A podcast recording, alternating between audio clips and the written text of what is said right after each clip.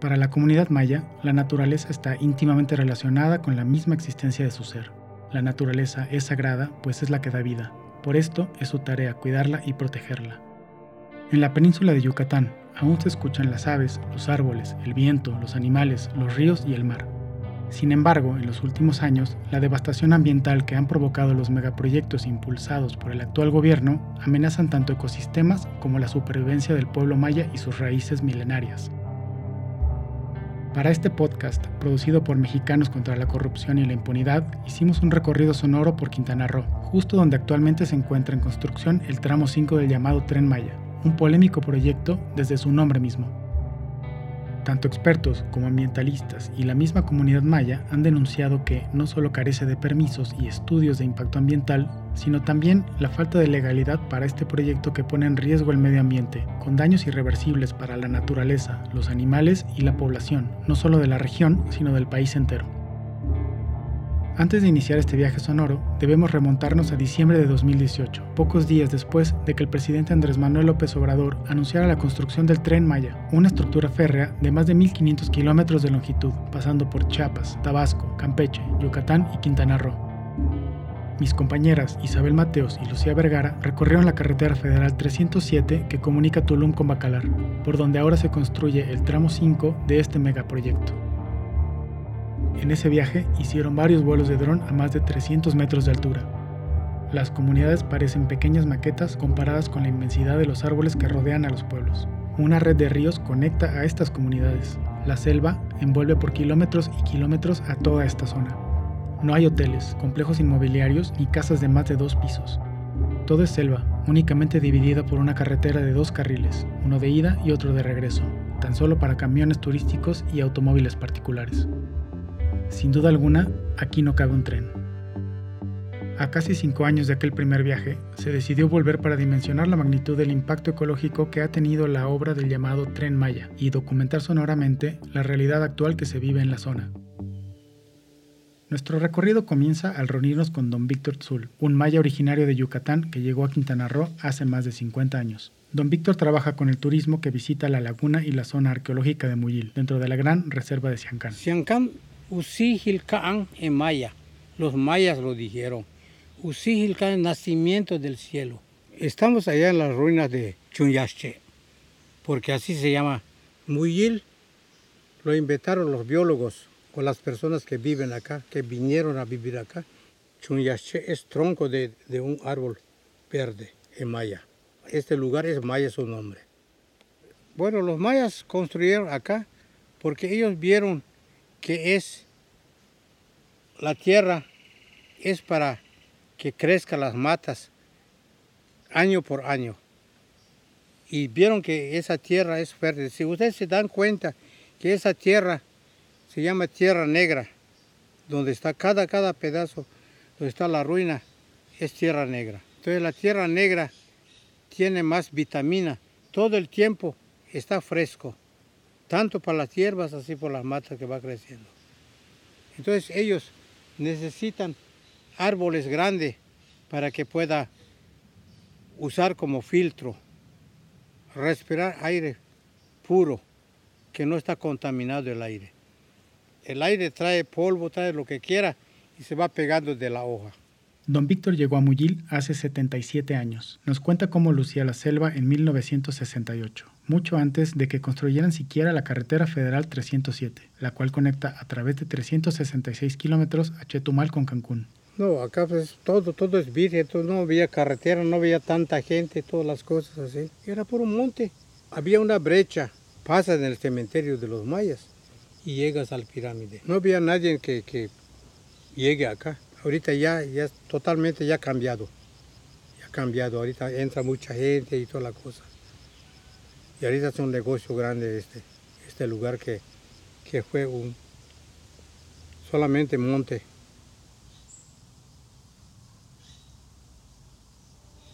Con la llegada de la carretera 307 vino también una estrategia del gobierno para impulsar el turismo. En 1976 se construyó el aeropuerto de Cancún y poco a poco la Ribera Maya empezó a llenarse de aviones, hoteles y demás complejos turísticos hasta convertirse en lo que ahora conocemos. Años después, los paisajes de naturaleza gradualmente se han ido perdiendo. La selva fue atravesada por maquinaria, talando miles de árboles. Un nuevo camino está dividiendo hoy la selva, con un tamaño tres veces mayor al de la carretera 307. Particularmente la construcción del tramo 5 ha sido más lenta en comparación con el resto de la obra, puesto que las características geográficas han obligado a que los trazos sean modificados por la inviabilidad del mismo terreno. Pero, ¿qué debemos saber de Quintana Roo? Platicamos con amigos de Ciancán, una organización dedicada a la conservación de los recursos naturales y el desarrollo sustentable. Soy Gonzalo Merediz Alonso, soy el director ejecutivo de Amigos de Ciancán. Yo soy biólogo. Quintana Roo es una región única en el mundo porque tiene una riqueza natural extraordinaria. A pesar de todo el crecimiento que hemos tenido, todavía tenemos parte de las selvas más grandes del continente después del Amazonas. Tenemos los ríos subterráneos más grandes del mundo, la red de humedales más extensa de Mesoamérica y una de las más extensas de Centro y Sudamérica. Tenemos al arrecife coral más grande del mundo y gracias a esa belleza, gracias a esa riqueza, gracias a esos paisajes extraordinarios, ese arrecife increíble, a ese azul turquesa del, del mar, a esa agua cristalina, pues eligió esta zona para tener un destino turístico una columna, un pilar fundamental de la economía de nuestro país, Cancún Riviera Maya. A través de la carretera 307, día y noche pasan incesantemente trailers, camiones y demás maquinaria. El sonido de los pájaros y los insectos se pierde entre el ruido que provoca el tránsito de la obra. La fauna local ha sido orillada al desplazamiento de su hábitat, pues donde antes abundaban los árboles, ahora cada vez hay más concreto. Varios animales ves de noche, de día casualidad logras ver, eso es una suerte, pero de noche andas con lámpara, ves de todo, de todo lo que quieras ver. El jaguar, de noche anda. Sí, hay varios. Es como el cocodrilo. Vas en la laguna de día, no lo ves. A las 7 de la noche, prendes tu lámpara, ahí ves todo, todo su color de sus ojos.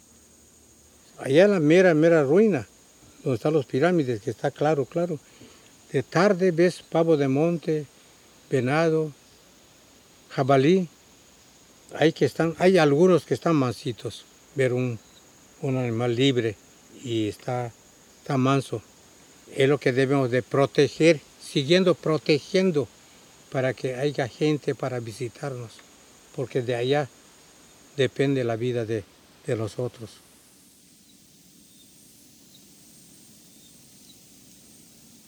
El tren Maya no viene solo, trae consigo una nueva estrategia sistemática para masificar el turismo, más carreteras e incluso otro aeropuerto. Eh, mi maestro de biología hacía mucho énfasis en una frase que se quedó muy grabada.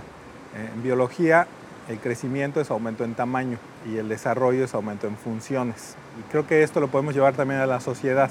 En nuestro país, desgraciadamente, le damos más énfasis al crecimiento que al verdadero desarrollo porque pues tenemos cada vez, hablando de Quintana Roo, cada vez más turistas, cada vez más vuelos, cada vez más carreteras, cada vez más hoteles, ciudades cada vez más grandes, ahora cada vez más aeropuertos. Sin embargo, no necesariamente ese crecimiento va acompañado de suficientes plantas de tratamiento de aguas residuales o suficientes escuelas de buena calidad o hospitales, en fin, las funciones que se requieren para tener un verdadero desarrollo no siempre crecen a la par del crecimiento de la población y de la infraestructura y demás. Mientras no le apostemos a ese aumento en tamaño acompañado con un aumento en funciones, pues va a ser muy difícil que logremos ser un país desarrollado. Y, y, pues bueno, a veces la calidad de vida en algunas partes de las ciudades no es lo que uno esperaría en un lugar que genera miles de millones de dólares al año a la economía del, del país. Entonces ahí es donde ves ese desfase entre el crecimiento físico, por decirlo así, y el aumento en funciones, el aumento en, desarrollo. La realidad aquí en la región, antes de que llegara Cancún, era que había una población mayoritariamente maya, 50 mil personas, no era una población muy grande en Quintana Roo, que tenía una economía de autosustento basada en la milpa, en lo que la selva proveía, en el solar. Y era una economía que se sostenía por sí misma y pues, de la noche a la mañana llegó Cancún. Curiosamente, lo que nosotros llamamos progreso, el progreso que trajo Cancún, pues en realidad trajo pobreza a las comunidades mayas. Porque, claro, llegaron las carreteras, llegó eh, los hospitales, las escuelas, todos los elementos que consideramos propios del progreso, pero eso requiere también dinero Antes pues, había que ir a Carrillo Puerto, por ejemplo, en caballo y te llevaba a lo mejor un día llegar, pero no, no gastabas. El caballo lo alimentabas con lo que producías. Pues, ahora hay que pagar un pasaje. Claro, hay carretera, pero hay que pagar un pasaje. Así, nos trasladamos justamente a Carrillo Puerto, donde nos reciben en un centro comunitario muy especial, localizado en el corazón de la selva. Yo me llamo Esther Zulu, formo parte del centro comunitario Ucuchilchibalom, que se encuentra en la entrada a la selva de nuestro pueblo grande o ciudad chiquita que se llama Felipe Carrillo Puerto, antes Chan Santa Cruz. Estamos en un lugar en donde practicamos la espiritualidad y la plática de saberes ancestrales con nuestro pueblo maya y con pueblos de México y el mundo. Mi nombre es eh, Alma Iliana Maya Herrera. Apenas he estado como volviendo a involucrarme con actividades dentro de mi comunidad. Hubo un tiempo en el que estuve fuera, estuve viviendo en sitios como Playa del Carmen y Tulum, pero justamente como em, los modos de vida ¿no? que, que llevan a alejarte de tu comunidad y estar como dentro de ese mismo sistema, pues me hicieron querer regresar a tratar de cuidar qué es lo que todavía tenemos en nuestra comunidad. Para las comunidades mayas el desarrollo significa destrucción, significa deterioro, significa maltrato a la naturaleza. Cuando se inició con esas noticias del tren, incluso el nombre, nos sentimos traicionados, invadidos, nos van a despojar más la única parte que sentíamos que quedaba de selva. Viene de nuevo este discurso de que van a suplir todas estas necesidades de salud, de educación, de vivienda, em, de infraestructura dentro de las comunidades a costa de estos proyectos. No deberían utilizarse las necesidades del pueblo, que sí es cierto, son reales y están aquí, para tratar de validar esos proyectos, porque aún si no estuvieran los proyectos, deberían solventarse esas necesidades. Entonces ahí puedes darte cuenta que en este punto donde no nos dan información completa, no se está tomando en cuenta las necesidades de la población prefieren gastar o, poner más bien presupuesto para obras de este tipo y no tenemos medicinas en los centros de salud. Nuestras calles ni siquiera están eh, completas y ya quieren ir a destrozar la selva para ponerle no sé cuánto de concreto. Pues el discurso, la verdad, tiene muchos, pues sí, como muchos huecos ahí de información que, que no se sostienen. Eh, o sea, el proyecto en sí es una incongruencia. A partir de que inician los trabajos de la construcción del, tren, hay muchísimos cambios. Bueno, el primero, el más notable es la devastación de la selva. Segundo, ha crecido mucho la violencia, el crimen, los levantones, los embolsados que aparecen luego en cualquier rumbo, en cualquier camino. Ha crecido mucho, mucho lo que es la mafia. Sabemos que todo eso lo trajo estos trabajos del tren. Aún tal vez no se logra mirar muy bien, pero sabemos que esto es, todo este cambio es de muerte, es de destrozo. Es lo que hoy estamos viviendo, es, es muy triste. Y podemos verlo también como en estos cambios que, que, comentábamos hace un rato, que iniciaron con las obras del tren, no solamente en como el paisaje, que es muy triste, pero también en, cómo se siente, ¿no? Felipe Carrillo Puerto pues era un lugar fresco, las lluvias, en cambio ahorita no, se siente el sol muy fuerte, mucho calor, demasiado calor, incluso pues los tiempos ya no son los mismos, antes como que habían tiempos muy marcados y justamente de esos tiempos es que muchas personas en el campo dependen para sus siembras.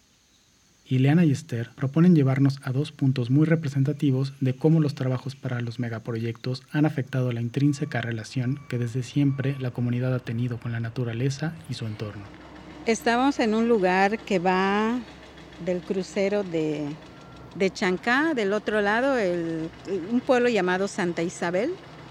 En ese rumbo ahí tenemos dos lagunas, lagunas ahorita se puede decir como de turismo comunitario porque pues está hecho para gente local que venimos a pasar un fin de semana bonito. Este lugar que hoy vemos como destruido, lo miramos y está todo con maquinarias trabajando por caminos del tren. Era una, una selva, era un camino chiquito en el que apenas puede pasar un carro despacito. Era estar en medio de la selva, era disfrutar de la naturaleza, escuchar el canto de los pájaros, el soplar del viento. Era una belleza de paisaje. Yo siento que todos los árboles que están de pie están llorando o se están quejando de todo lo que ocurre, de todos los demás árboles muertos. Así lo vemos nosotros como pueblo maya. Sentimos el dolor de los árboles porque tienen vida. Sentimos el dolor del aire porque tiene espíritu. Todo tiene espíritu. Acompañamos a Ileana a un lugar que es además significativo para ella y que lamentablemente se ha ido transformando a partir de las obras. Estamos en la segunda laguna de Carrillo Puerto y este es un espacio que está muy cerquita este, de, de, la comunidad, de la población. Sí, creo que es un sitio que muchas personas en Carrillo pues reconocerían muy fácilmente por ser tan parte de la vida cotidiana. ¿no? Hemos tenido la libertad de estar viniendo a las lagunas, incluso es eso, esas escapadas a veces de la escuela para venir acá, pues fue formando como esa relación con nosotros y con poder estar en un espacio donde, bueno, puedes convivir, pero también puedes escuchar a lo que te rodea, a tu entorno, empezar a conocer algunos seres con los que convives y que de otra manera no, no te relacionarían.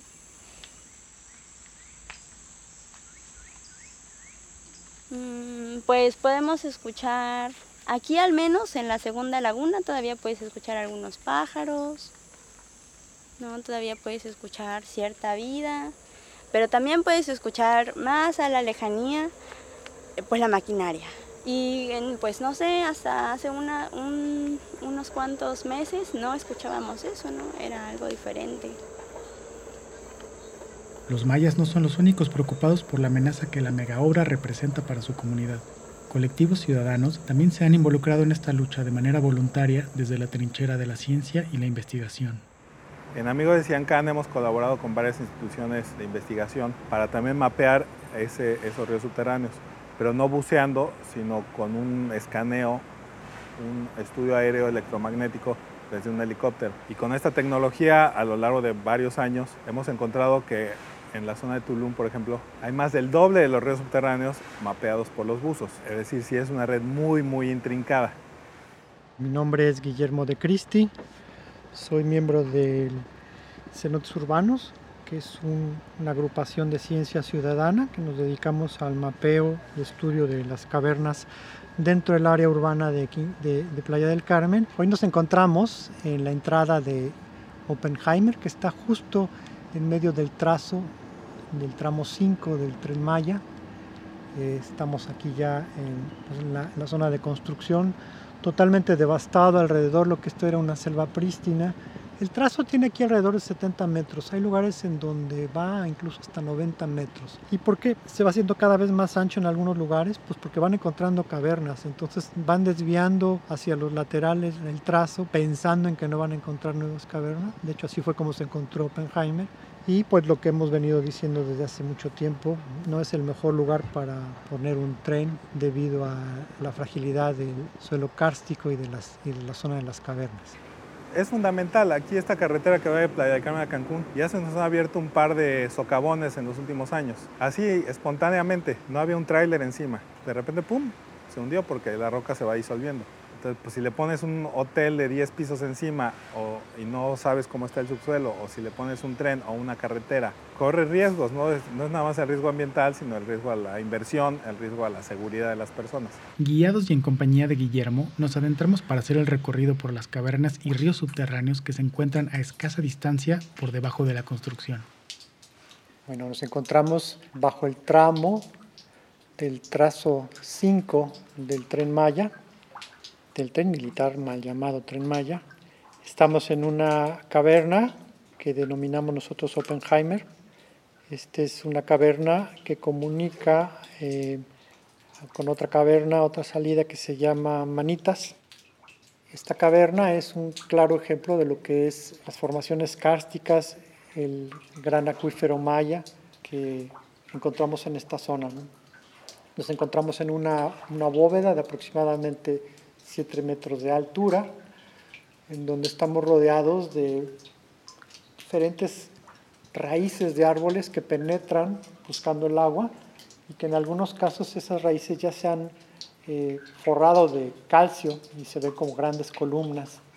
En otros alcanzamos a ver las, las raíces eh, limpias y pues nos habla un poquito del tipo de árbol que penetra la roca caliza, ¿no? Son árboles ya acostumbrados al paso de, muchos años a vivir en el suelo kárstico, penetrar y llegar al acuífero. Esta zona de, de Quintana Roo es sumamente densa en cuanto a caverna. Aquí hemos hecho análisis de agua y pues es una de las aguas más limpias que tenemos. Y hay que decir que esta agua que está aquí es el agua con la que se surte toda la gente, plantas y animales de Quintana Roo. Y vemos áreas en donde está lleno de pequeñas gotitas. Decimos que están vivas las estalactitas porque ahí podemos ver la, las gotitas que van disolviendo el calcio en otros lados y cómo se están conformando nuevas, nuevas formaciones. Esto nos recuerda algo que don Víctor mencionó sobre el agua de los cenotes para la cultura maya. Es agua viva y es agua purificada, totalmente purificada. Es muy importante, ellos es, es el, eh, ¿cómo se llama? Es, vamos a hablarlo así. Es su centro de vida, ellos porque allá, allá sacan el agua fresca para que ellos tomen. Allá viven alrededor de los cenotes. Por eso a ellos les interesa ese ojo de agua para que se puedan alimentarse con el líquido. Por eso ellos lo aprecian bastante. Y no solo ellos, hasta yo. A mí me gusta tomar el agua del cenote. No es necesidad que le pongas hielo dentro. Cuando lo saques está helado. Porque todo el agua está subterráneo. ¿eh? Aunque está, pero estás sudando, llegas allá, sacas el agua en la cubeta, lo tomas, agua helada. En cenotes urbanos se han dado a la tarea de realizar rutinariamente mediciones en el subsuelo. Algunos análisis muy básicos de calidad de agua. Entre otras cosas, uno, para evidenciar que el agua que tenemos aquí eh, pues es de buena calidad. Y este es algo muy interesante porque aquí acabamos de tomar una muestra y tengo un sensor que se llama eh, conductímetro. Aquí vemos unos números que nos dice 650. Bueno, ¿qué, de, ¿qué te dice ese número? La norma de agua potable la 127 de la Secretaría de Salubridad te dice que para considerar agua potable, por lo menos dentro de este parámetro, tiene que estar abajo de 1000. Tengo 655. Quiere decir que aquí tengo técnicamente agua potable. Entonces es una fuente de agua potable que la estoy vulnerando con la construcción de un tren encima de ella. Para nosotros es importante tomar estos registros porque queremos ver en el tiempo cómo va a estar la afectación. Porque entre más agua estemos empezando a extraer poco a poco, este número va a ir aumentando. Hay lugares en donde se tenían estos números y ahorita ya van en 2000, 6000 y va aumentando. Cada vez el agua es más salada. ¿Por qué? Porque ya no le doy oportunidad al manto acuífero de recuperarse. Tú vienes y me quieres construir arriba un tren con todas las implicaciones de impacto que eso significa, pues algo no estamos haciendo bien, ¿no? Algo no se está contemplando como debería de ser. Una fuente de agua tan importante para los habitantes de esta zona que se vean vulnerados por una obra, por escurrimientos, por grasas, por una sobreexplotación del mismo acuífero, pues eso nos cambia eh, pues la visión del futuro de una manera muy drástica. La gente piensa normalmente que un área protegida es un instrumento nada más de conservación y de no tocar, cuando en realidad las áreas protegidas también pueden ser motores para el desarrollo local, para el desarrollo de las comunidades. ¿Cómo le hacemos para que lo hagamos de una mejor manera, de una manera diferente, pensando en el desarrollo dejando de pensar en que si hay conservación ambiental no hay desarrollo, es al contrario. La conservación ambiental es un elemento del desarrollo. El verdadero desarrollo debería ser en sí mismo sustentable. Muchas personas vienen, quieren comprar para hacer hoteles, toda esta parte, pero los ejidatarios de, de, de Muyil no quieren que entre todos los empresarios para hacer hoteles. Por ese negocio para ellos, allá viene dinero. En este lugar, garantizado, no lo voy a ver en cinco años. Este lugar quizás que no haya, que no exista todas estas matas. ¿Por qué? Porque él tiene idea de que muchos visitantes van a venir acá, entonces van a limpiar para que hagan estacionamiento. Ya no va a existir eso, ya no va ni los, ni los nietos van a conocer esas cosas que estamos viendo ahorita. Se pasan por encima tantas leyes para abrir un camino que va a destrozar árboles, eh, humedales, vida que está ahí y no se están tomando en cuenta pues nada, ninguna, ninguna implicación de todo esto que viene. Entonces han sido emociones como muy, muy, muy diferentes, ¿no? Ha habido como mucha tristeza, mucho enojo también, mucha incertidumbre, frustración, son muchas cosas, ¿no? Cuando lo ves así, que no importa que te destruyan tu selva, no importa, porque alguien va a llegar rápido a la playa, ¿no? ¿Quién? ¿Para quién son estos caminos? ¿Para quién son estas puertas? Para mí es muy impactante mirar, por ejemplo, ahorita que pasamos, mirar las raíces de fuera. Está vivo el árbol, pero tiene las raíces de fuera. Pienso que muchos animales están en peligro de extinción, como el jaguar, los tucanes, varios animales de, la selva. No, no, no vemos ninguno cercano, están todos muy alejados. Y, eso es una pérdida muy grande que estamos teniendo también. Cada ser, cada animalito, cada, eh, incluso las lombrices de la tierra tienen su motivo de estar aquí con nosotros.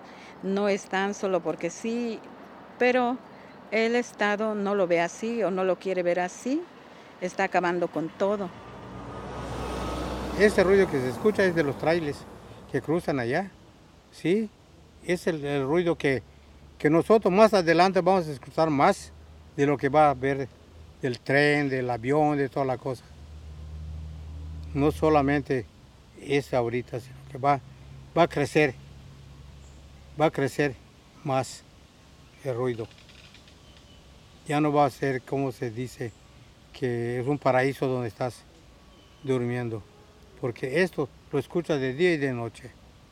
Así va, va a ser. Ya no va a haber silencio que digas yo fui a, tal lugar dormir súper bien. Va a haber los dobles de contaminación, arriba y abajo. Pero pues son decisiones grandes esos. Este gobierno desdeña a la ciencia, desdeña a los expertos, desdeña a la gente que conoce la zona y ha cerrado los oídos a querer escuchar las consecuencias, ¿no?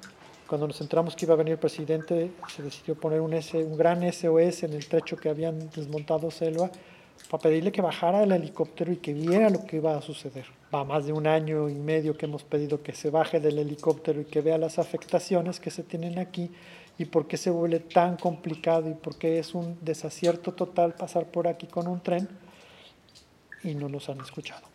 Este tipo de consideraciones que afectan a, a la, pues a ti, a ti como pueblo, a ti como comunidad.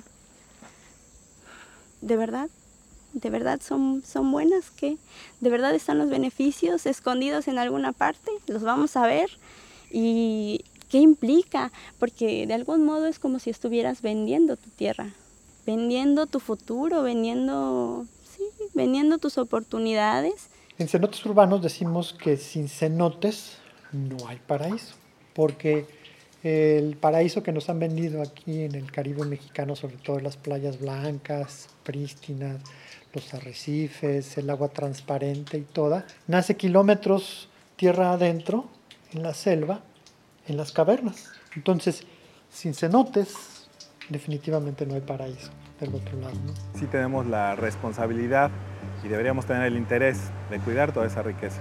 Las comunidades mayas, las comunidades pesqueras, las comunidades agrícolas que hacemos uso de, de estos recursos naturales, de esta agua, estamos conectados.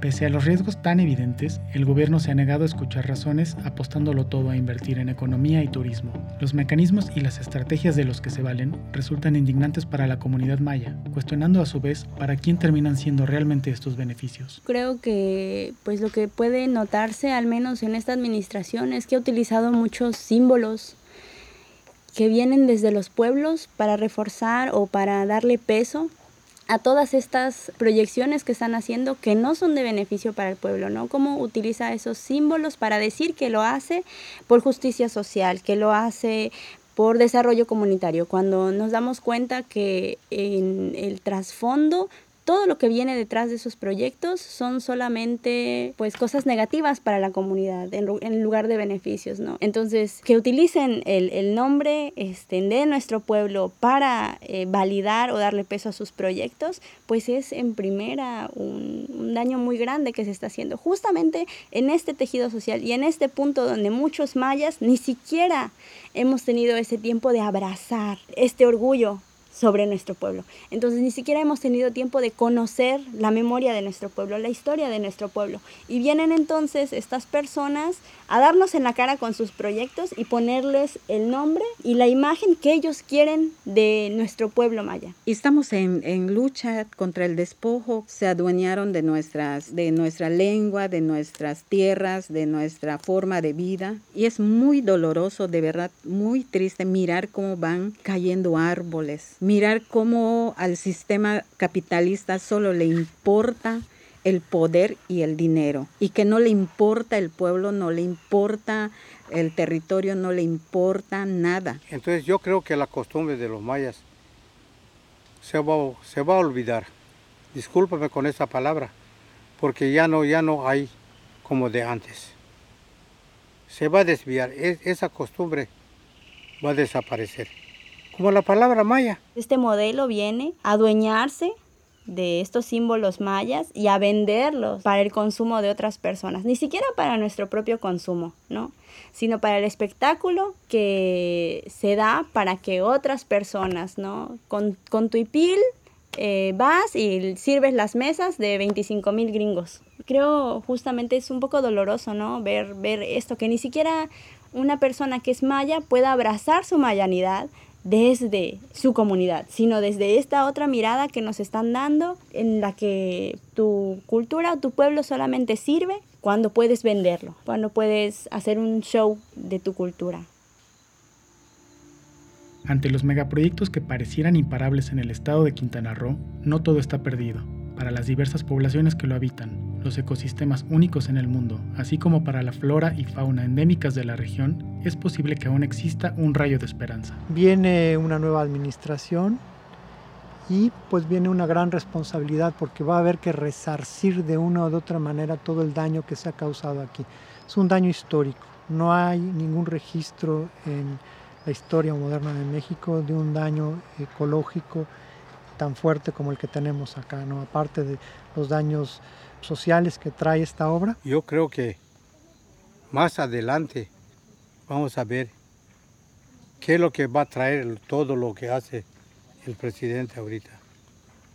O nos da el beneficio o nos va a llevar a la derrota. Yo espero beneficio, espero beneficio.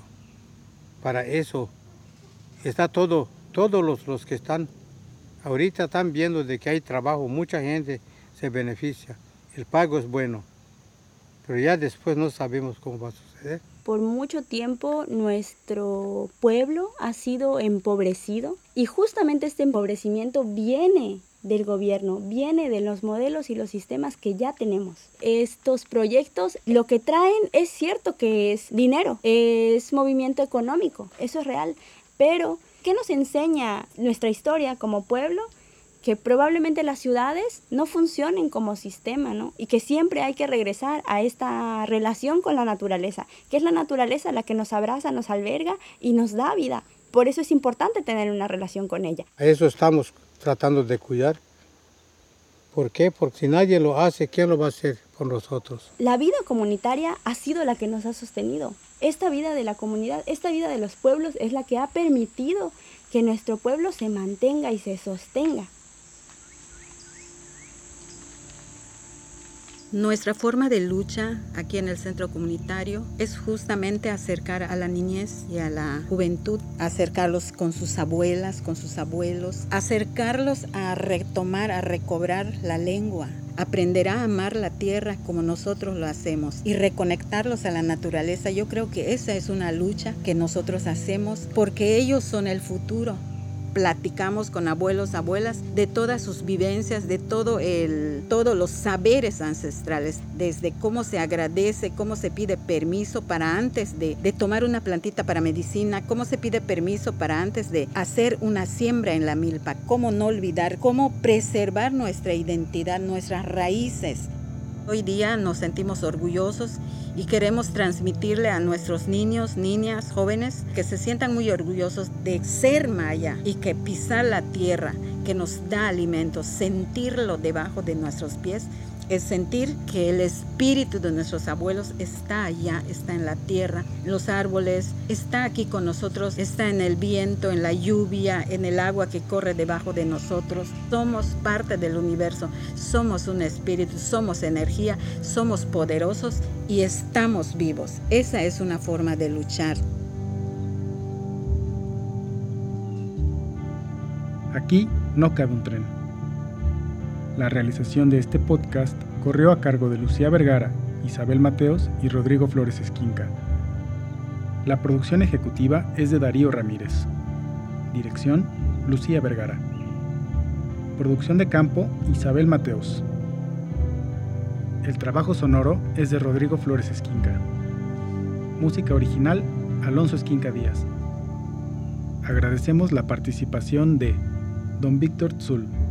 Gonzalo Merediz Alonso, Esther Zulub, Almaileana May Herrera, Guillermo de Cristi. Agradecemos también el apoyo de Amigos de Ciancán, el Centro Comunitario Ucuchil Chivalón, Cenotes Urbanos y Turismo Ciancán.